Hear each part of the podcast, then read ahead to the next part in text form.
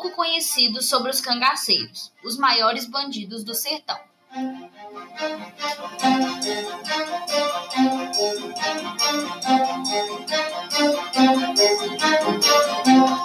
Ao mesmo tempo em que os cangaceiros eram pessoas frias e sanguinárias, também são comumente relatados como risonhos, animados e cantarolantes.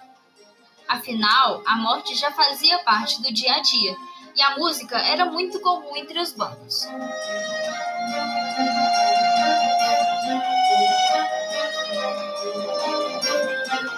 Os cangaceiros eram seres quase lendários da Caatinga.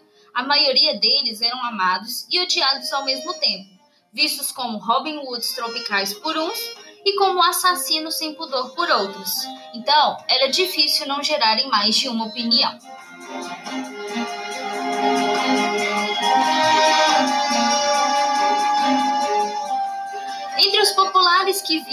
Cangaceiros uma atitude moralmente justificada, havia uma distinção significativa entre um bandido e um membro do cangaço.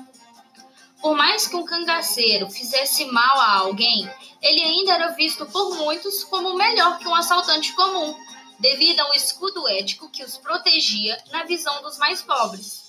Segundo essa noção, a atitude dos bandidos do cangaço era justificada pelo seu compromisso com a expropriação das riquezas dos poderosos, fazendo justiça contra as estruturas de opressão.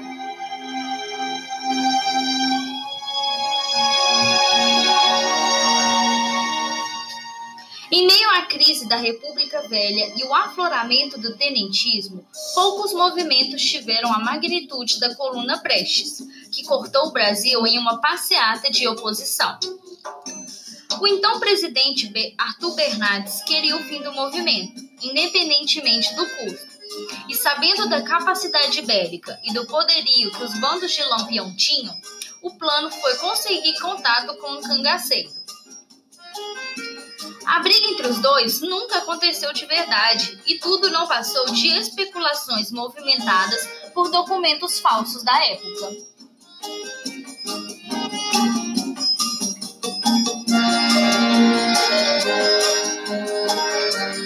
Numa situação em que os banhos eram uma raridade, Lampião usava perfumes de boa qualidade e em grandes quantidades. Gostava de roubar perfumes caros nas capitais que juntava com o cheiro de suor e da brilhantina usada no cabelo, criando uma mistura de cheiros única que virou uma marca do cangaço. Há relatos de banhos de perfume generalizados que chegavam até nos animais de tração para melhorar o cheiro do bando.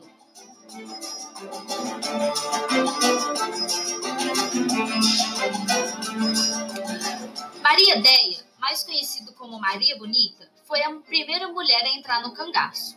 Antes dela, outros bandoleiros chegaram a ter mulher e filhos, mas nenhuma esposa até então havia ousado seguir o companheiro na vida errante no meio da caatinga.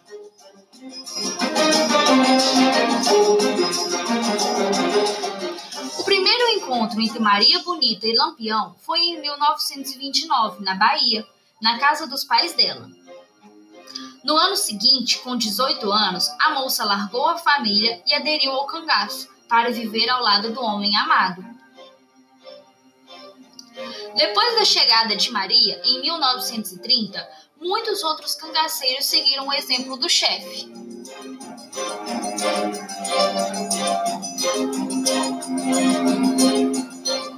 A chegada das mulheres coincidiram com o período da decadência do cangaço, porque desde que passou a ter Maria Bonita ao seu lado, Lampião alterou a vida de eterno nômade por momentos cada vez mais alongados de repouso, especialmente em Sergipe. Foi em um desses momentos de pausa no sertão sergipano que o rei do cangaço e sua amada acabaram sendo surpreendidos e mortos na Grota do Ângico em 1938, depois da batalha contra as tropas do tenente José Bezerra.